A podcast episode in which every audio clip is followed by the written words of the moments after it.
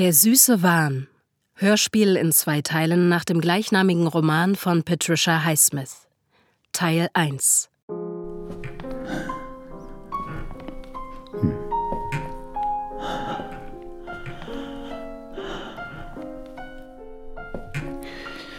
Es war die Eifersucht, die David nicht schlafen ließ. Es ist zu spät, um jetzt noch bei Annabelle anzurufen. Er lebte mit dieser Eifersucht nun schon so lange, dass die üblichen Begleitbilder, die direkt aufs Herz zielen, nur mehr unterschwellig auf ihn wirkten. Es ging bloß noch um die Situation. Und die war und blieb unverändert seit fast zwei Jahren. Die Situation war wie ein schwerer Stein, den er Tag und Nacht in der Brust trug. Nur dass es abends und nachts, wenn er nicht arbeitete, schlimmer war. Guten Abend, Mr. Kelsey. Guten Abend. Sie erinnern sich wohl nicht mehr an mich, wie? Ich. Äh, nein, tut mir leid. Ich wohne seit Montag auch hier bei Mrs. McCartney. Sie hat uns doch miteinander bekannt gemacht. Im Speisezimmer sehe ich sie auch jeden Abend. Äh, ich heiße übrigens Effie Brennan. Freut mich zum zweiten Mal Ihre Bekanntschaft zu machen. Ganz meinerseits. Äh, tut mir leid, dass ich so ein schlechtes Gedächtnis habe. Ach, für Gesichter vielleicht, aber als Wissenschaftler sind Sie ein genialer Kopf, sagt Mrs. McCartney. Äh, aber entschuldigen Sie, ich möchte Sie nicht aufhalten. Ach, ich, ich wollte nur etwas frische Luft schnappen. Oh, ein kleiner Abendspaziergang. Eine gute Idee. Äh, ich begleite Sie gern, wenn Sie nichts dagegen haben. David saß in der Falle. Ich, äh. Ja. Ja, warum nicht? Ich komme übrigens aus Ellenville. Sie sind auch nicht von hier, oder? Nein, äh, Kalifornien. Oh, Kalifornien. Naja, da kann Fraudsberg wohl nicht mithalten. Ich finde, es lebt sich ganz gut hier. Ich habe eine gute Stelle als Sekretärin in einem Holzlager. Hm. Ja, unsere Wohngemeinschaft hat sich leider aufgelöst. Deshalb bin ich in der Pension gelandet. Ähm Jetzt bin ich auf der Suche nach was Erschwinglichem. Auf Dauer möchte ich nämlich nicht bei Mrs. McCartney hängen bleiben. Fühlen Sie sich denn da wohl? Ja, ja. Geht so. Naja, als Mann macht einem das vielleicht nicht so viel aus, aber ich habe doch lieber ein Bad für mich allein. Hm. Wohnen Sie schon lange dort? Hm. Etwas über ein Jahr. Was? Na, dann muss es Ihnen wohl gefallen. Sie können sich doch ganz anderes leisten, oder? Alle Welt und selbst dieses Mädchen, das doch gerade erst bei Mrs. McCartney eingezogen war, wusste offensichtlich, dass er gut verdiente. Mrs. McCartney hat mir erzählt, dass Sie sich sehr um Ihre kranke Mutter kümmern. Auch das wusste sie bereits. So ist es. Haben Sie eine lange Fahrt, wenn Sie sie besuchen? Ach, etwa eine Stunde. Und dürfen Sie bei ihm Sanatorium auch übernachten? Ja, man ist dort sehr entgegenkommt. Ich habe sogar ein Einzelzimmer mit Bad. Ah. Und wie heißt das Sanatorium? Oh, ähm, das möchte ich auf ausdrücklichen Wunsch meiner Mutter nicht sagen. Es ist ihr unangenehm, so hilfsbedürftig zu sein. Ihre arme Mutter. Mhm. Mrs. McCartney findet ihre Fürsorge großartig. Ich übrigens auch. Sie wissen ja sicher, dass Mrs. McCartney große Stücke auf sie hält. Einer, wie man ihn unter Tausenden bloß einmal findet, sagt sie ständig. Zweifelsohne. Für Mrs. McCartney war der stille, hochgewachsene David der ideale Untermieter. Er rauchte und trank nicht, empfing keinen Damenbesuch, achtete stets auf peinliche Ordnung und zahlte die Miete regelmäßig. Ihre einzige Sorge war, dass David nie eine Frau finden würde, die gut genug für ihn wäre. Sie sind also der Boss von Cheswick Fabrics?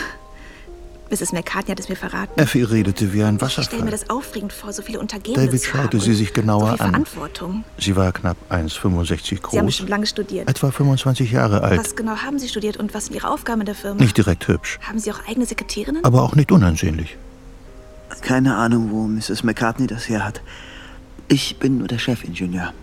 Ein ganz gewöhnlicher Chemiker. Ach so. Na sowas. Apropos Chemie. Ich wette bei Mrs. McCartney. Wes, was machst denn du hier? Ich wollte dich besuchen. Oh, Damenbegleitung. Willst du uns dich vorstellen? Äh, oh, entschuldige. Ähm, das ist Wes Carmichael und Miss... Äh, Brennan. Ah, Brennan. Effie. Effie. Schönen guten Abend, Miss Effie. Guten Abend, Mr. Carmichael. Tja, ich gehe da mal wieder rein. Hm. Gute Nacht, Mr. Kelsey. Gute Nacht. Nacht. Dave, du musst unbedingt mit zu mir nach Hause kommen, bitte. Äh, aber doch nicht um diese Zeit. Ich bin sicher, du kannst bei Laura tausendmal mehr erreichen als ich. War wohl wieder schlimm heute Abend? War es ja keine Vorstellung. Es waren ein paar Freunde von mir auf dem Drink zu Besuch und weil sie nicht früh genug gegangen sind, ist Laura durchgedreht, noch bevor sie aus dem Haus waren. Komm mit, Dave, bitte. Du musst sie endlich kennenlernen. Heute Abend ist die Gelegenheit. Ich will sie aber nicht kennenlernen. Oh, oh, tut mir leid. Wes, das ist mein letztes Wort. Und jetzt sei vernünftig und geh schlafen. Wir müssen beide morgen früh um neun im Labor sein. Schlafen, dass ich nicht lache. Nimm eine Aspirin und trink reichlich Wasser. Morgen sieht die Welt schon wieder anders aus. Na, wenn du meinst. Aber dann lass uns morgen Abend zusammen essen gehen. Ich lade dich ein. Morgen ist Freitag, Wes. Ach ja, richtig. Mist. Tut mir leid, Mann. Andernfalls wäre ich bestimmt. Ich weiß, ich weiß. Also dann bis morgen früh. Gute Nacht, Wes.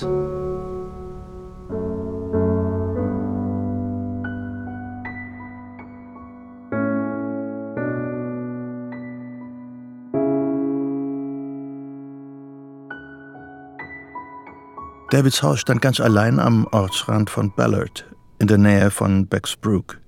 Zufrieden stand er in seinem Wohnzimmer, betrachtete die beiden Fotos von Annabelle auf dem Kaminsims, das gerahmte Beethoven-Autograph und seine Bücher- und Plattensammlung.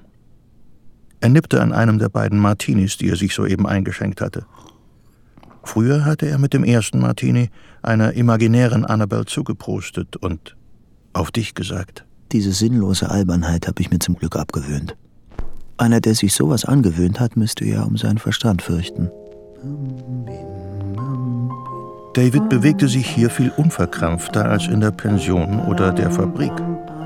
Hin und wieder schaute er erwartungsvoll hinüber zur Couch, als ob Annabelle dort säße. Und manchmal, nach den zwei Martinis oder einer halben Flasche Wein, war ihm, als hörte er, wie Annabelle ihn Bill nannte. Darf ich mich vorstellen? William Neumeister, mein Name. Er lächelte. Er hatte sich in der eigenen Fantasie verheddert. David hatte das Haus unter dem Namen William Neumeister gekauft. Ein Mann, der zu leben verstand, unbeschwert sein konnte. William, der Glückspilz. Als David vor fast zwei Jahren von Annabels Heirat mit Gerald Delaney erfahren hatte, wollte er anfangs bloß um jeden Preis seiner schmerzlichen Depression entfliehen. Warum sich nicht wenigstens eine Zeit lang vorstellen, dass Annabels Hochzeit gar nicht stattgefunden hat und sich die wohltuende Vorstellung gönnen, Annabelle könnte mich geheiratet haben? Er wollte nicht, dass das Haus mit David Kelsey in Verbindung gebracht wurde. Mit dem neuen Namen entstand in gewissem Sinn auch ein neuer Mensch, William Neumeister, dem nie etwas Wichtiges misslungen war und der deshalb auch Annabelle erobert hatte. Ein Haus für Annabelle und mich. Er hatte das Haus nicht über Nacht erworben. Allein für William Neumeisters fingierte Referenzen von einem gewissen Richard Patterson und einem John Atherley hatte er wochenlang gebraucht. Auch bei der Eröffnung eines Girokontos hatte Neumeister Patterson und Atherley als Referenzen angegeben, die von der Bank augenscheinlich nie überprüft worden waren. Mit dir, Annabelle, wird mir nie langweilig. Er spürte Annabels Gegenwart in jedem Zimmer, als wäre er überall mit ihr zusammen, auch im Doppelbett, ihren Kopf auf seinem Arm. Es war ganz anders als in der Pension, wo er sich zwischen den vielen Menschen so einsam fühlte, wie ein versprengtes Atom im Weltall. Wenn mich nur nicht ständig diese traurigen Wendungen aus deinem letzten Brief quälen würden, Annabelle. Wenn Gerald zufällig der Brief in die Hände fällt, muss ich wieder endlos erklären und Beteuerungen abgeben. Oder Mein Leben hier ist nicht besonders aufregend und interessant. sie liebt Gerald nicht, so viel steht fest. Diese Ehe gehört annulliert. Als David damals um Annabels Hand anhalten wollte, hatte er wenige Wochen zuvor den einträglichen Job als Industriechemiker bei Cheswick Fabrics angenommen, um Annabelle ein gutes Leben bieten zu können. Obwohl ihm eine Stelle in der Forschung wesentlich besser gefallen hätte. Ich wollte dich rausholen aus deinem elenden Leben, deiner rauen Familie, dir die ersehnte Pianistenausbildung ermöglichen. Doch hatte er Annabelle, Ironie des Schicksals, genau deswegen verloren. Er war im entscheidenden Moment nicht bei ihr. Gerald Delaney war ihm zuvorgekommen. In seinen täglichen Briefen hatte David nicht geschrieben, warte auf mich oder ich möchte dich heiraten. Wir gehören einfach zusammen, Annabelle. Ich dachte, du wüsstest das auch. Er hätte gern gewusst, was seine unnahbare Mutter von Annabelle gehalten hätte. Sie war bei einem Autounfall ums Leben gekommen, als er 14 war. Sie war ein wenig zum Fürchten, meine Mutter. David hatte Annabels Brief noch nicht beantwortet. Er wollte erst etwas Konkretes haben, was er sie fragen konnte, bevor er es riskierte, sie ein weiteres Mal in Unannehmlichkeiten zu stürzen. Der Gedanke daran, dass dieser Schlappschwanz von Ehemann ihr eine Szene machte, brachte ihn mehr in Rage als alles andere. Dieser hässliche Eunuch mit seiner dicken, trägen Unterlippe und dem bartlosen Kinn. Meine geliebte Annabelle. Deine Briefe sind derzeit mein einziger Lichtblick, zugleich aber auch mein größter Kummer. Was du dort in Hartford durchmachst, das ist nicht das Leben. Du liebst diesen Mann nicht und er hat nicht einmal Geld. Nicht, dass ich das irgendwem zum Vorwurf machen würde. Kannst du nicht für einen Augenblick objektiv sein und einsehen, wie das auf mich oder irgendeinen Außenstehenden wirken muss? Ich möchte dich unbedingt sehen, Darling. Es ist noch lange hin, du kannst also in aller Ruhe darüber nachdenken. Ich schlage vor, wir treffen uns in New York, und zwar zwischen dem 21. und dem 24. Dezember. Sag Gerald, du müsstest dort Weihnachtsbesorgung machen. Lass mich wissen, wann dein Zug kommt. Ich hole dich ab. Es reicht schon, wenn du eine halbe Stunde Zeit hast. Drei Stunden wären wunderbar. Ich werde fröhlich sein, lustig, ernsthaft oder was immer du willst. Ob ich ihr doch von unserem Haus erzählen soll? Hm, oh, nein, nein, nein, das würde sie unter Druck setzen. PS, Du machst es dir leicht und vertröstest mich immer mit meinem Erfolg im Beruf, aber ohne dich bin ich nur ein halber Mensch. Die Tage verstrichen, einer so eintönig wie der andere. Die Blätter färbten sich rot, gelb, braun und fielen von den Bäumen. Hatten Sie ein schönes Wochenende bei Ihrer Mutter? Effie bedrängte David mit lächelnden Blicken ja und hatte jedes Mal einen Satz parat, wenn sie sich begegneten. Immer pünktlich, der Herr Ingenieur. Von Annabelle hingegen war noch immer keine Antwort gekommen. Sie begreift nicht, was es für mich bedeutet, überhaupt nichts von ihr zu hören. Ob Gerald ihre Post kontrolliert? Dave, altes Haus. Hilfst du mir mal mit dem Gepäck? Was machst du da, Wes? Ich ziehe hier ein. Das hat dir Effi doch sicher erzählt. Sie hat zum 1. Dezember eine kleine Wohnung gefunden. Jetzt nehme ich ihr Zimmer. Ich musste zu Hause dringend mal raus. Laura macht mir das Leben zur Hölle mit ihrem Sauberkeitswahn und ihren ständigen Nörgeleien. Und Effie ist ausgezogen? Du bekommst wirklich gar nichts mit, Davy. Wo bist du nur immer mit deinen Gedanken? Sehe ich da Erleichterung in deinem Gesicht? Aber du hast schon mitbekommen, dass du ihr sehr gefällst. Was? Ich weiß doch gar nichts über sie. Ja, weil du nie richtig zuhörst. Dafür weiß Effi über dich bestens Bescheid. Bis ins Kleinste. Ist sie mir etwa zu meinem Haus gefolgt? Nein, das kann nicht sein. Sie hat ja kein Auto. Du bist ja ganz blass. Was soll denn das heißen? Bis ins Kleinste. Nur, dass sie mich über dich ausgehorcht hat. Und sie merkt sich alles, was ich ihr erzähle. Das kannst du mir glauben. Ah, du hast dich also mit ihr getroffen. Wir haben nur mal zusammen Kaffee getrunken und waren im Kino und vielleicht mal auf ein Bier. Das ist alles. Es war richtig komisch. Wann immer ich etwas über sie erfahren wollte, hat sie das Gespräch auf dich gebracht. Du hast eine echte Eroberung gemacht, Dave. Dass ich nicht lache. Nein, ganz im Ernst. Was meinst du, wie traurig sie ist, weil du jedes Wochenende weg musst? Hat sie mir selbst gesagt. Bei ihr könnte ich nie landen. Was gefällt ihm bloß an dieser Effie? Außer ihrem Körper. Sie spielt nicht Klavier wie Annabelle, hat nichts von ihrer Anmut. Ja, willst du das denn? Also bei ihr landen? Nein, mein Freund. Ehrlich nicht. Aber so ein bisschen weibliche Gesellschaft ab und zu macht trotzdem Spaß. Stehst du? Es ärgerte David, dass Wes kein besserer Mensch war. dass er sich über kurz oder lang mit anderen Frauen einlassen und die eigene betrügen würde. Wie all die anderen zweitklassigen Individuen, die das Gros der menschlichen Rasse ausmachen. Ich dachte auf einmal, was wäre, wenn der gute alte Dave. Red weiter. Na, wie komisch das wäre, wenn du irgendwo ein Mädchen hättest, das du an den Wochenenden besuchst, während wir alle glauben, dass du dir nichts aus Frauen machst. Oder dass du nur wegen dieser einen keine andere anschaust. Vergiss, es war ein dummer Witz. Das wäre komisch. Aber sag mal, dieses Mädchen. Du hast sie doch seit zwei Jahren nicht gesehen. Hm? Hast du keine Angst, dass sie einen anderen kennenlernen könnte, der sie dir wegschnappt? Kaum. Für mich gibt es eben nur die eine. Mir scheint, sie hat aus dir eher einen Unmenschen gemacht. Du kapselst dich von aller Welt ab. Was versteht Wes überhaupt unter Menschlichkeit? Promiskuität und Saufgelage? Beweis mir lieber das Gegenteil. Effi hat uns zu ihrer Einstandsparty am Donnerstagabend eingeladen. Sie rechnet fest mit dir. Ihr Pech. Na komm schon, Dave, gib dir einen Ruck. Sie hat mich so angefleht, dich mitzubringen. Ich überlege es mir. Aber ich verspreche nichts.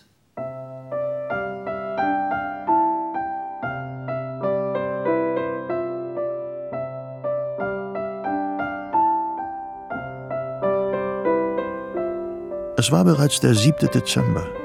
Von Annabelle war noch immer keine Antwort gekommen. David hatte es nicht mehr ausgehalten und Annabelle einen weiteren Brief geschrieben, in dem er seine qualvolle Ungeduld mit der vorgetäuschten Sorge zu ummänteln suchte, der Brief mit der Weihnachtseinladung sei vielleicht nicht angekommen. Gerald wird den Brief geöffnet und Annabelle unterschlagen haben. Oder ihr gar verboten haben zu antworten. David stellte sich vor, wie er auch die anderen Briefe las. Zum Beispiel den, in dem es hieß, er werde Himmel und Hölle in Bewegung setzen, um mit ihr zusammenzukommen, und dass er noch nicht einmal angefangen habe, seine Mittel einzusetzen. Natürlich hatte er dabei an übernatürliche oder seelische Kräfte gedacht. Dieser widerliche Fettkloß. Er hält sie von mir fern. David glaubte fest daran, Briefe hätten die Macht, einen Menschen zu beeinflussen oder zu überzeugen aber auch zu zerstören, je nach ihrer Absicht. Dieser schwabbelige Eunuch ist viel dominanter, als er aussieht. Falls Annabelle nicht nach New York kommen kann, werde ich nach Hartford fahren und die Situation vor Ort klären. Ja, bisher bin ich viel zu geduldig gewesen. Viel zu passiv. Ich glaub's ja nicht, du bist tatsächlich gekommen, Davy. Hm. Da wird sich Effie aber freuen. Mann, oh Mann, du blickst ja finster drein. Alles in Ordnung? Mhm. Wie schön. Ich habe euch schon kommen sehen. Kommt rein.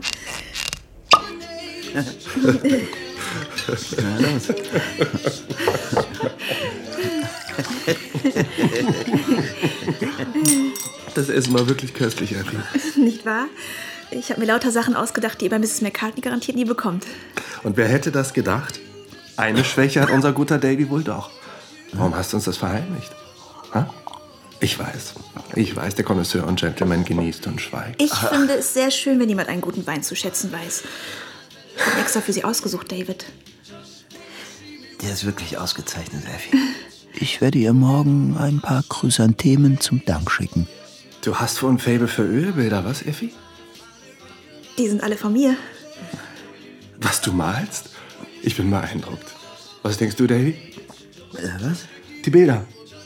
Ah, ja, die sind sehr schön. Ich zeige immer was ganz Verrücktes.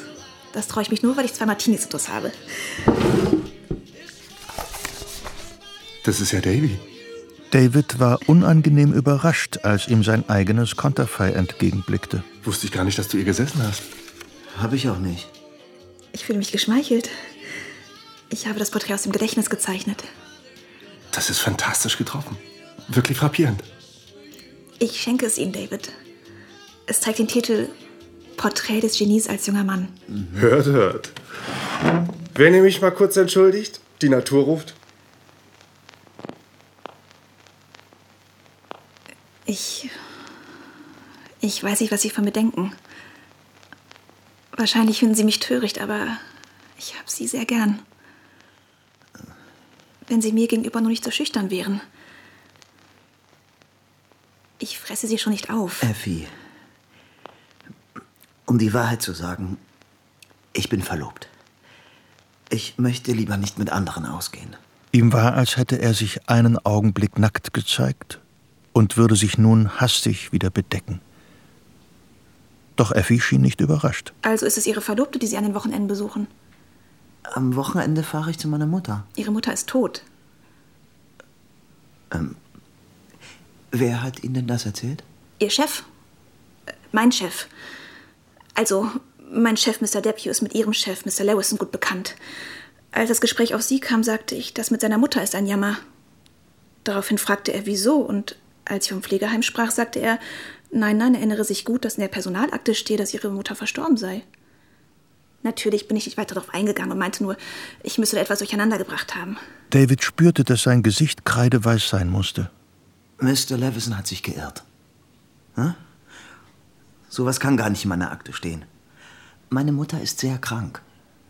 Vielleicht stirbt sie bald, aber noch lebt sie. Doch auch David erinnerte sich jetzt an das lapidare Nein, das er hinter eine bestimmte Frage in der Personalakte gesetzt hatte. Alles in Ordnung. Warum hatte er nicht daran gedacht? Was passiert? Komm gleich. Mir fällt gerade ein, ich sollte das Porträt lieber erst fixieren, bevor ich es Ihnen mitgebe, damit der Kohlestift nicht verwischt. Glaubt sie mir nicht? Was, wenn Wes dahinter kommt? Ob Effie ihm womöglich schon davon erzählt hat?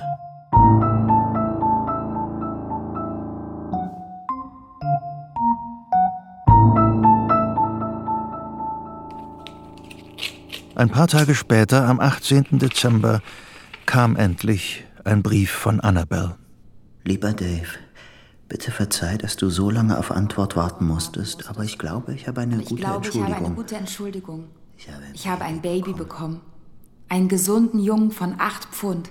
ein Kind? Du verstehst hoffentlich, dass ich jetzt, wo ich ein Baby zu versorgen habe, unmöglich verreisen kann. Dave, ich kann mir denken, dass das für dich überraschend kommt, auch wenn es das nicht sollte. Unfassbar. Ich dachte, der sei zeugungsunfähig. Ich versichere dir, ich bin glücklich. Zumindest im Augenblick.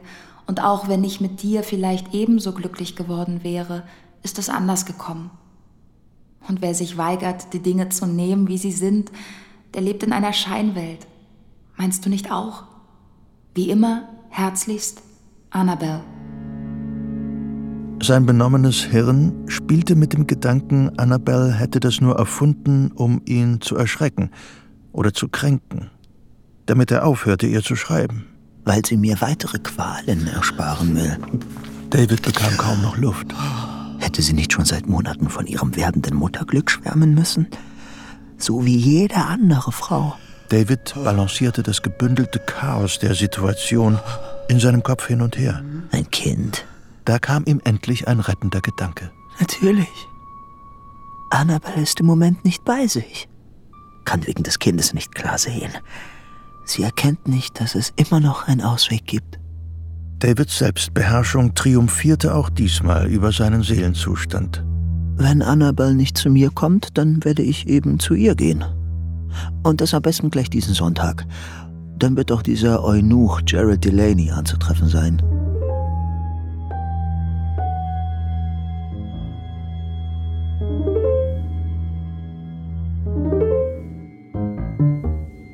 David hatte unmittelbar vor dem Haus geparkt, einen zweistöckigen Backsteinbau mit vier Parteien. Er fühlte sich ruhig und gelassen. In der bevorstehenden Szene sollte sich nur einer blamieren. Gerald, der Fettkloß. Dave, was machst du hier? Und ausgerechnet am Sonntag. Annabelle. Autsch, meine Hand. Ihr Haar war kürzer, Oh, sie wirkt ein bisschen müde. ihre verschatteten graublauen Augen, Ihr wunderschöner Mund ihre schlanke Taille und die Wölbung ihrer Brüste unter dem braunen Tweedkleid. waren unverändert. Was starrst du mich denn so an? Auf einmal war er so müde, dass er sich gegen den Türpfosten lehnen musste. Er zog sie an sich und hielt sie fest, die Lippen an ihren Hals gepresst. Könnte ich nur den Rest meines Lebens so verweilen. Hör zu, David. Ich, ich möchte nicht, dass Gerald etwas mitbekommt. Aber ich will ihn sprechen. Oder möchtest du erst mit mir allein reden, Annabelle? Hm? Mein Wagen steht gleich hier vorne. Nein, David, wenn ich nicht gleich zurück in der Wohnung bin, wird Gerald herunterkommen. Ich glaube nicht, dass wir uns heute sehen können. Ja, bist du denn seine Gefangene? Wenn es um dich geht. Annabelle, wer ist denn da gekommen? Bitte, Dave, bitte tu mir den Gefallen und geh wieder. Annabelle, ich bitte dich. Hab keine Angst. Hm? Wir gehen jetzt zusammen rauf. Komm, komm mit. Dave, bitte. Mr. Kelsey? Ganz recht. Verzeihen Sie mein Eindringen, aber ich war gerade in der Gegend. Dave und- möchte auf einen Sprung hereinkommen. Entschuldige, es ist nicht sehr aufgeräumt bei uns. Magst du einen Kaffee? Nein, danke, Annabelle. Um es kurz zu machen, Mr. Delaney, ich äh, liebe Annabelle und bin fest entschlossen, sie zu heiraten. Wie bitte? Mein Gott, Dave. Hören Sie zu, Mr. Kelsey. Entschuldigt mich bitte, der Kleine. Ah, das Kind. Ist doch wohl eine Unverschämtheit, ja einfach. Ob ich das kleine Halbungeheuer wohl mit aufnehmen muss, wenn Annabelle und ich heiraten? Bildet er sich denn überhaupt ein an einem Sonntag? Ah, nein, sie wird es einsehen, es ihm zu überlassen.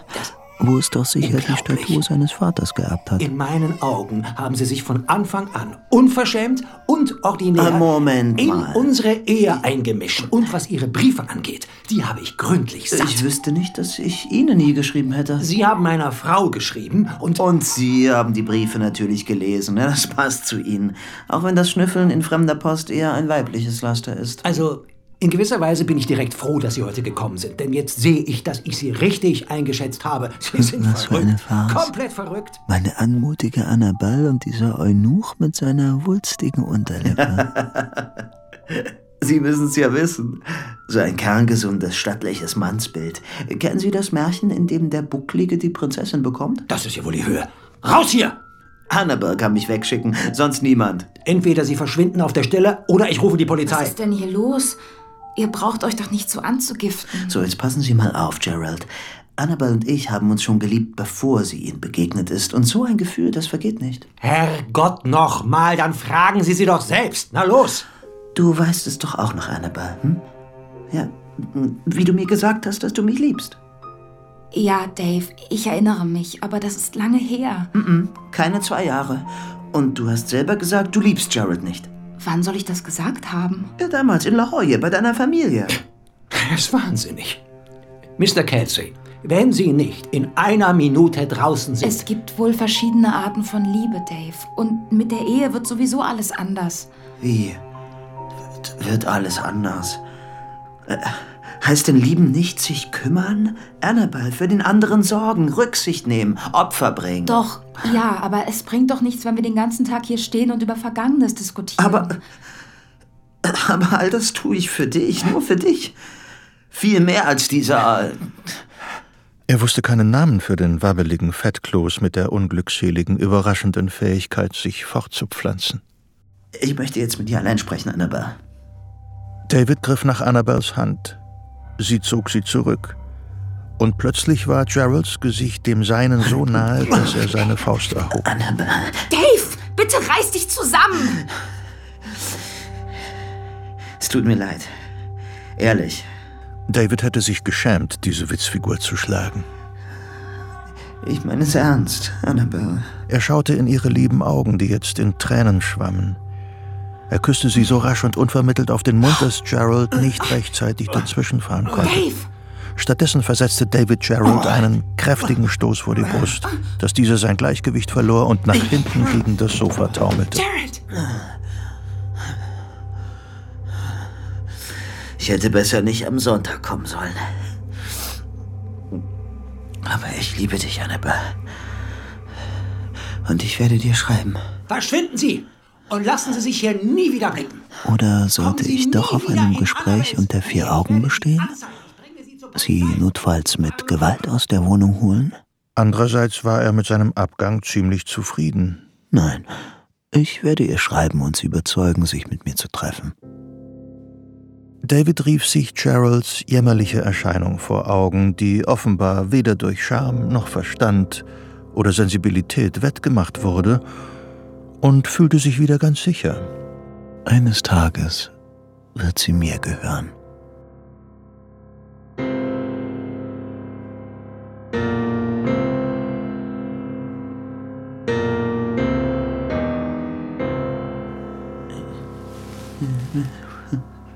Am Neujahrsmorgen erwachte David aus unruhigem Schlaf.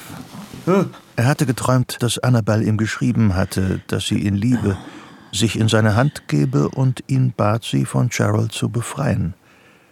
Doch jetzt im Erwachen sah er auf einmal, welch gigantisches Blendwerk seine Träume waren, Ein böses Omen. und erkannte fassungslos, dass er die ersten Stunden des neuen Jahres ganz allein in einem leeren Haus erlebte. Warum hat Annabel mir nur so knapp geantwortet?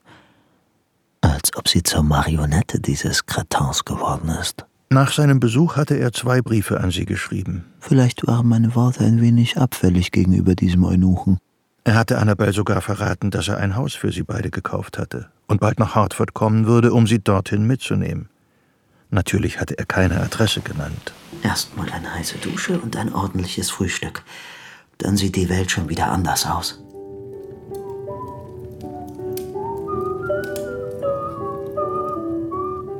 Nach einem ausgiebigen Spaziergang streckte David sich auf dem Kaminvorleger vor dem knisternden Feuer aus, lauschte den Goldberg-Variationen und verschränkte die Arme vor der Brust. Das Gewicht seiner Arme war Annabels Kopf, der dort ruhte. Er spürte ihr vertrautes Parfum. Was hältst du davon, wenn ich mich doch bei Dixon Rand in der Forschung bewerbe, Annabelle? Wenn es dich glücklich macht, Davy? Vielleicht können wir zu Forschungszwecken eine Weile in Mexiko oder in Brasilien verbringen. Ja, warum nicht? Ein Abenteuer. Aber was wird aus unserer Tochter? Amy wird in der Zeit natürlich von einem Privatlehrer unterrichtet. äh, ein Koch werden wir uns auch gönnen müssen. Denn wer weiß, ob wir das exotische Essen dort überhaupt vertragen. Du bist der beste, Davy. das Haus war zum Träumen da, nicht zum Rackern.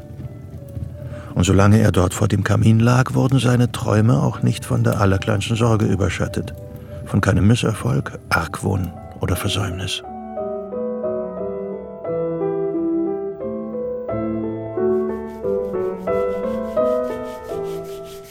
Vielleicht sollte ich heute nach Hartford fahren, um Annabeth zu holen. Briefe zur rechten Zeit sind wirkungsvoll, aber ein Ersatz für Taten sind sie nicht. Es war ein friedvoller Sonntagvormittag. David war gerade dabei, den Esszimmertisch aufzuarbeiten, als er hörte, wie draußen in der Auffahrt ein Auto vorfuhr. Sein Herz pochte wie verrückt. Wer kann das sein? Annabelle? Ein Mann saß am Steuer. Seine Enttäuschung darüber war nichts gegen die Anspannung, die jäh von ihm Besitz ergriff. Es war Gerald Delaney. Wie kann er es wagen, hier aufzutauchen? Wie hat er mich überhaupt gefunden? Um nicht gesehen zu werden, duckte sich David weg. Soll er ruhig denken, er hätte sich in der Adresse geirrt. Kelsey, machen Sie auf! Ich weiß, dass Sie hier sind. David schlich an ein Seitenfenster. Gerald stand jetzt am Garagentor und stieß es auf. In der Garage stand Davids Wagen. Kein Schritt weiter, Delaney. Trauen Sie sich nicht, die Tür aufzumachen. Verschwinden Sie aber plötzlich. Erstmal will ich mit Ihnen reden. Gehen wir rein. Als Gerald auf David zukam und ihn am Arm fassen wollte, wehrte David die Berührung mit einem Faustschlag ab. Großer Gott! Hören Sie, Kelsey. Ich habe eine Pistole dabei. Nicht, dass ich das Ding benutzen will. Es ist zu meinem Schutz. Aber. Sie spinnen doch, Kelsey. Sie sind vollkommen verrückt. Zum letzten Mal, Delaney. Wagen Sie es nicht, einen Schritt in mein Haus zu machen. Verschwinden Sie. David sah nur noch die wulstige Lippe. Und ich habe gesagt, dass ich mit Ihnen reden will. Hier wollen Sie also meine Frau hinbringen. Ich habe genug von Ihnen, Kelsey. Und Annabelle erst recht. Na los, Gerald. Warum schießen Sie nicht? Gerald schob die rechte in die Manteltasche und ging auf David zu. Der passte den richtigen Moment ab, kam eine Stufe herunter und trat Gerald in die Brust. Der Schuss löste sich, als Gerald zu Boden ging. Der gewaltige Knall war daran schuld, dass David Gerald hochriss. Rühre mich nicht an. Im nächsten Moment schwabbelten Geralds feiste Wangen wie Wackelpeter unter der Wucht von Davids Faust, die sein weiches Kinn traf.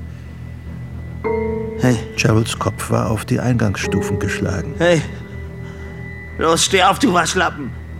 David, dem die Wut immer noch Kraft verlieh, schleifte den bewusstlosen Gerald zu seinem Auto und zwängte ihn hinter das Steuer. Er hob die Waffe auf und steckte sie Gerald wieder in die Manteltasche. Jetzt, jetzt mach schon auf! Los, stell dich weg hier! Hinter Geralds linkem Ohr war Blut. Voller Ekel tastete David nach der Halsschlagader des lästigen Fettkloses. Er spürte nichts. Absolut nichts. Ist er etwa tot? Sollte ich ihn ins Krankenhaus bringen? David war ratlos. Er schaute sich um. Weit und breit keine Menschenseele. Oder besser zur Polizei? Unter einem heftigen Kälteschauer begriff er plötzlich, dass man ihm die Schuld geben würde. Soll ich den Wagen über eine Klippe stoßen und behaupten, dass er nie bei mir war? Wie hat Gerald das Haus überhaupt gefunden? In diesem Haus bin ich William Neumeister. Wie ist Gerald darauf gekommen, William Neumeister aufzusuchen? Ich verstehe das alles nicht. Er überlegte hin und her. Ruhig, Blutbell. Du fährst einfach aufs Polizeirevier in Bexbrook. Schließlich würde William Neumeisters Geschichte garantiert hieb- und stichfest sein. Ich nehme ein paar Briefe und die Stromrechnung zur Identifizierung mit. In einem grauen Flanellanzug, dunkelblauen Mantel und einem Hut fuhr er Geralds Wagen mit dem zugedeckten Toten als unförmigen Höcker auf dem Beifahrersitz in die nächste Ortschaft.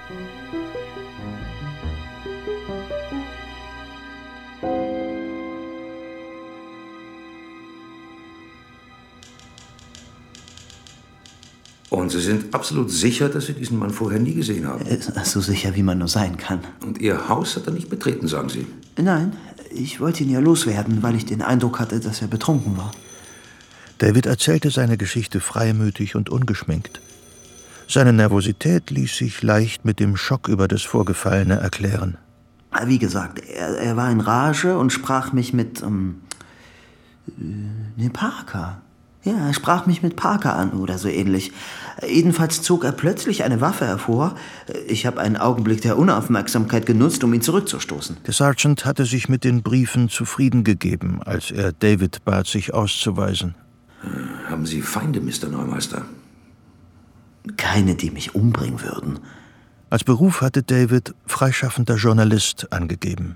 Meine Fingerabdrücke sind vermutlich auf der Waffe. Ich habe sie ihm zurück in die Manteltasche gesteckt. Ja, verstehe. Äh, Tja, den Fall werden wir wohl von der anderen Seite her aufrollen müssen. Wen wollte Delaney tatsächlich aufsuchen? Wir werden uns die Auffahrt vor Ihrem Haus nachher noch genauer ansehen und Ihr Haus zu Ihrem Schutz bewachen lassen, Mr. Neumeister. Vielen Dank, Sergeant Miller. Heute Nacht wäre mir das wirklich sehr recht. Ab morgen ist das aber nicht mehr nötig. Ich muss beruflich nach New York. Dann sagen Sie uns bitte, wo wir Sie erreichen können. Ich werde im Hotel wohnen. Äh, vermutlich in Barclays. Ich weiß es noch nicht genau. Wenn Sie möchten, dass wir in Verbindung bleiben, ist es wohl einfacher, wenn ich mich bei Ihnen melde. Ja, melden Sie sich bitte regelmäßig bei uns. Hier ist unsere Nummer. Als David wieder zu Hause auf dem Sofa saß, überfiel ihn ein heftiges Zittern, das jeden Nerv in seinem Körper zum Flattern brachte. Ich muss William Neumeister vor der Polizei schützen. Ich muss dieses Haus verkaufen, auch für den Fall, dass Annabelle sehen will, wo Gerald gestorben ist. Sie wird es noch heute Abend erfahren. Er sah sie in Tränen ausbrechen. Denn die Nachricht von seinem Tod würde ein Schock sein. Egal, ob sie ihn geliebt hatte oder nicht. Weiß sie, dass Gerald auf dem Weg zu mir war? Ob ihr Verdacht auf mich fällt? Nein. Die Polizei würde ihr die Neumeister-Geschichte erzählen. Der Verkauf des Hauses mochte vielleicht Verdacht erregen, aber es zu behalten war undenkbar. Ich werde mich bei Dixon Rand bewerben und dort ein neues Haus kaufen. Morgen gehe ich ganz normal zur Arbeit und melde mich abends bei der Polizei aus einer Telefonzelle. David begriff nicht, was Geralds Tod für ihn bedeutete. Er wusste nur das eine. Annabelle darf nie erfahren, dass David Kelsey Gerald den folgenschweren Stoß versetzt hat.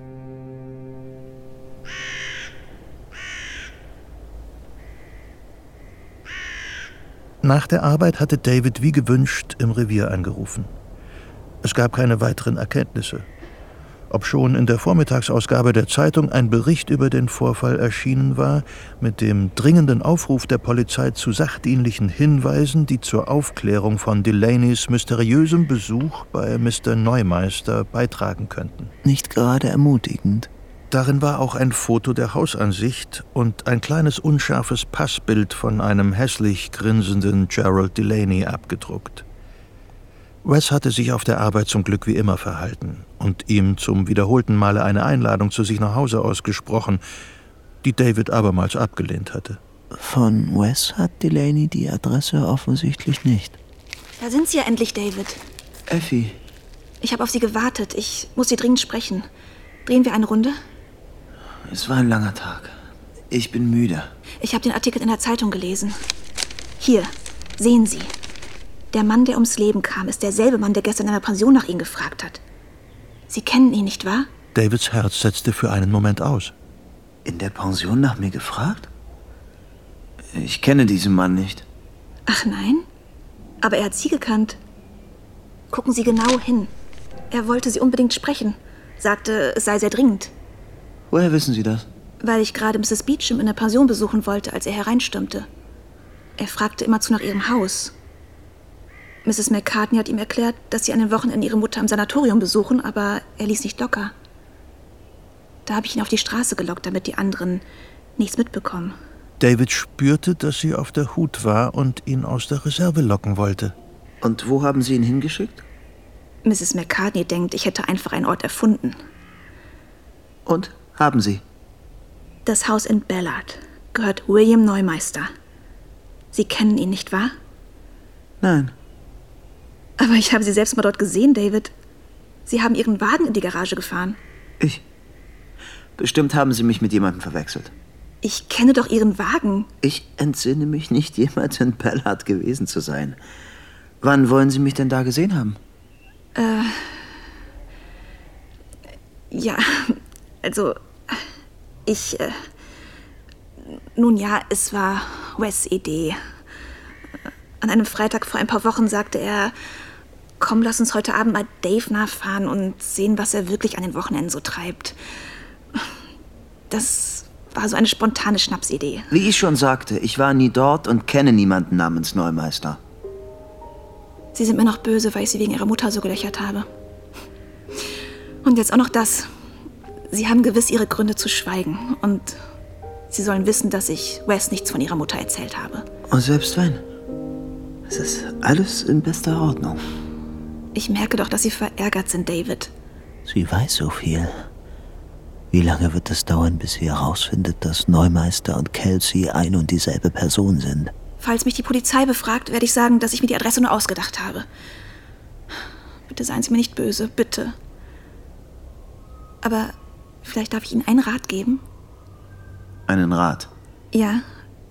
Wes ist ziemlich traurig und sauer, dass Sie ihn nie besuchen kommen. Ich bin ihm vorhin kurz begegnet. Vielleicht wäre Ich es habe gut. keine Lust, ein Haus zu betreten, wo Mann und Frau dauernd streiten.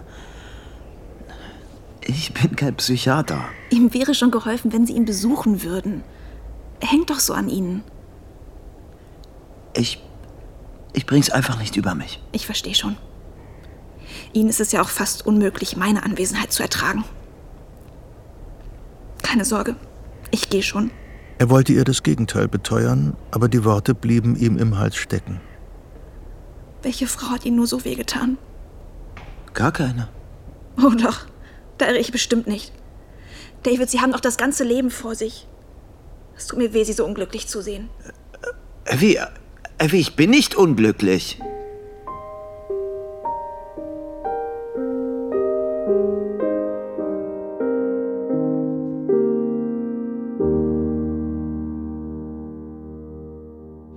Tags darauf bei Cheswick Fabrics holte Davids Sekretärin ihn ans Telefon.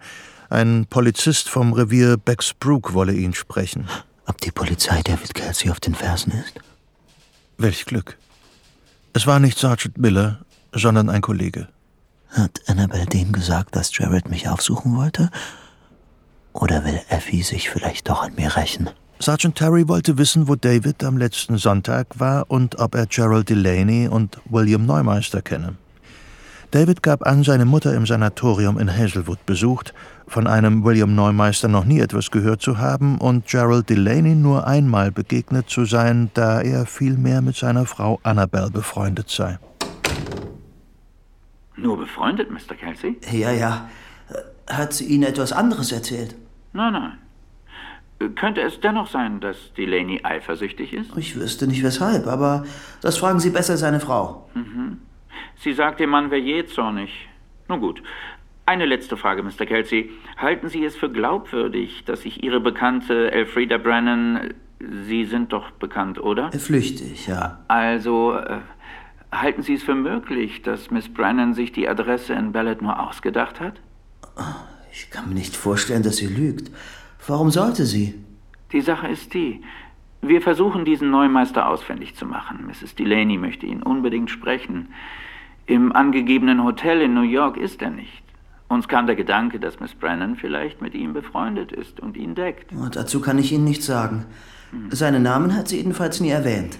Wenn Sie mich fragen, äh, Sergeant äh, Terry, sie erscheint mir grundehrlich. Ich verstehe. Ja. ähm, Besten Dank, Mr. Kelsey.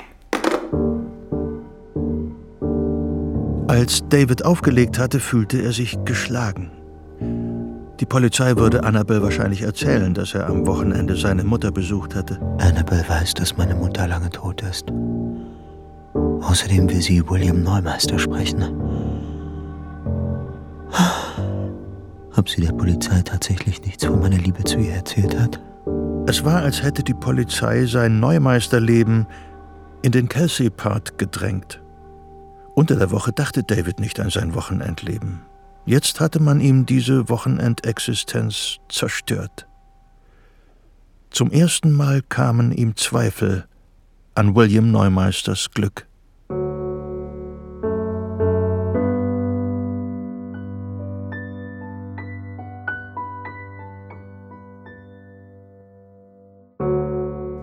Am nächsten Abend fuhr David nach Hartford zu Annabel. Er musste wissen, was sie der Polizei erzählt hatte, wollte sie tröstend in die Arme schließen. Als er vor ihrem Haus stand, kam gerade jemand heraus. Er schlüpfte rasch hinein. Annabel. Annabel? David hier. Dave, was machst du hier? Ich wollte nach dir sehen. Wie geht's dir, Darling? Keine Ahnung, aber wie es scheint, lebe ich noch. David zog sie an sich. Sie wand sich in seinen Armen. Erst als sie ihre Hand gegen seine Schulter stemmte, begriff er und ließ sie augenblicklich los. Sie ist blass. Blutleer bis in die Lippen. Du hättest dich ankündigen sollen. In ein paar Minuten kommt eine Freundin zu Besuch. Oh. Aber ich hab dir so viel zu sagen. Werden wir denn nie richtig Zeit haben? Ihre Augen sehen unverändert aus. David suchte und fand in diesen Augen Liebe, Vergebung, Hoffen und Zärtlichkeit. Ich kann das alles nicht fassen, Dave. Ständig denke ich, jetzt kommt Gerald zur Tür rein, aber, aber nein. Was sie sprach, klang abgedroschen. Als ob sie sich verpflichtet fühlt, einem Klischee Genüge zu tun. Ich möchte, dass du mit mir kommst, Annabelle. Mein Haus wird verkauft, aber ich möchte ein anderes kaufen. Eins, das wir zusammen aussuchen, du und ich. Wir können hinziehen, wohin du willst. Lass uns beide noch mal von vorn beginnen. Hm? Nein! Also wirklich, Dave. Bist du gekommen, um vernünftig mit mir zu reden, oder was? Verzeih, Darling. Ich wollte nicht so mit der Tür ins Haus fallen, aber wir haben so wenig Zeit. Mein Leben ist aus den Fugen und. Und du kommst mir mit deinen verrückten Ideen. David merkte erst jetzt, voller Ekel, dass sie ein weißes Herrenhemd trug. Ich bin jetzt in erster Linie meinem Kind verpflichtet. Äh, wir nehmen sie mit. Das ist doch selbstverständlich, mein Schatz. Es ist ein Junge, falls du das vergessen hast. Oh, ein Junge. Natürlich. Ein kleiner Gerald. Ich werde mir eine Arbeit suchen müssen und. Äh, Das brauchst du nicht. Ich habe genug Geld. ich kann dein Geld nicht annehmen. Wozu habe ich es denn, wenn nicht für dich? Äh, willst du mich nicht richtig hereinbitten? Dave, wo war eigentlich dein Haus? Fast eine Autostunde von Froudsburg entfernt? In Ballard? Nein. Praktisch in der entgegengesetzten Richtung. Das mit Ballard hat sich das Mädchen in der Pension ausgedacht. Sie hatte keine Ahnung, wo mein Haus ist. Wieso nicht? Ihr seid doch befreundet. Ich wollte nicht, dass irgendjemand von dem Haus erfährt. Es sollte nur für uns sein, verstehst du? Außerdem hast du überall erzählt, dass du deine Mutter besuchst. Warum hast du gelogen, Dave? Weil es das Einfachste war. Ich wollte dort ungestört sein. Ach, Annabelle, ich habe mir so oft gewünscht, dass du es dir anschauen kommst. Ich habe alles so eingerichtet, wie ich dachte, dass du es gern hast. Kennst du William Neumeister? Äh, nein, Kennt ihn jemand in deiner Pension? nein. Ich möchte ihn so gern fragen, was wirklich passiert ist. Wieso sind Gerald und dieser Neumeister dermaßen aneinander geraten? Vielleicht dachte Gerald, ich hielte mich in diesem Haus versteckt. Die Polizei sagt jedenfalls, es war ein Unfall. Er ist unglücklich gestürzt. Ja, weil Neumeister ihn geschubst hat. David spürte, wie sich Verzweiflung in ihm Bahn brach. Du kannst diesem Neumeister nicht verübeln, dass er sich gegen einen bewaffneten Mann zur Wehr setzt. Letzten Endes ist ein Brief an allem schuld. Und ich habe dich, weiß Gott, nicht zu diesen Briefen ermutigt. Im Gegenteil. Ich weiß. Ich weiß. Es tut mir leid. Ja, jetzt ist es zu spät dafür. Wenn ein Fremder deine Briefe in die Hand bekäme, er würde glatt sagen, du gehörst in eine Anstalt. Ach ja? Du redest mit mir, als ob ich ein gemeingefährlicher Irrer wäre. Was ist denn das für eine Welt, in der ein Mann seine Sache nicht einmal schriftlich vertreten darf? Das ist mein gutes Recht. Nein, solche Briefe schreibt man keiner verheirateten Frau. Das ist dermaßen peinlich. Ich konnte es nicht mal der Polizei erzählen. Peinlich? Und dieses ständige Gefasel von deinem Recht. Hattest du etwa auch das Recht, meinen Mann zu töten? Ich ihn töten? Was ist denn das für ein Quatsch? Aber am Ende läuft es doch darauf hinaus. Ach, es hat keinen Sinn, dass du noch länger hier bleibst, Dave. Was soll das heißen? Ich, ich liebe dich von ganzem Herzen. Und ich will dich glücklich machen. Ohne dich könnte ich genauso gut tot sein. Dave, ich danke dir für alles, aber ich wüsste nicht, was wir heute Abend noch zu bereden hätten. Auf Wiedersehen. Ich glaube nicht, dass unser Gespräch schon beendet ist, Annabelle. David schmeckte Blut im Mund. Er hatte sich wieder einmal in die Backe gebissen. Wann kann ich dich wiedersehen? Dave, bitte. Lass mein Handgelenk los. Annabelle, was ist denn nur los mit dir? Bitte, geh jetzt, Dave. Ich flehe dich an. Da war sie wieder in ihrer Stimme, die Sanftmut. David lächelte glücklich. Es ist noch nicht vorbei, Annabelle. Ich denke an dich. Immerzu.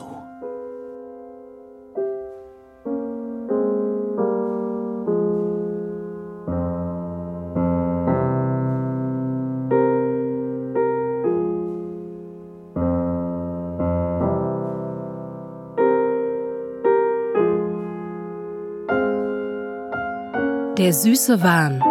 Hörspiel in zwei Teilen nach dem gleichnamigen Roman von Patricia Highsmith. Aus dem amerikanischen von Christa E. Seibicke. Teil 1. Mit Nico Holonitsch als David Kelsey, Leonie Reiner als Effie, Albrecht Schuch als Wes, Lynn Reusse als Annabelle und Ulrich Nöthen als Erzähler. In weiteren Rollen Konstantin Graudus, Stefan Schad und Thilo Werner. Komposition Pierre Oser. Technische Realisation Corinna Gartmann und Sebastian Ohm. Regieassistenz Sarah Veit. Bearbeitung und Regie Cordula Dickmeis. Dramaturgie Michael Becker. Produktion NDR mit SRF 2023.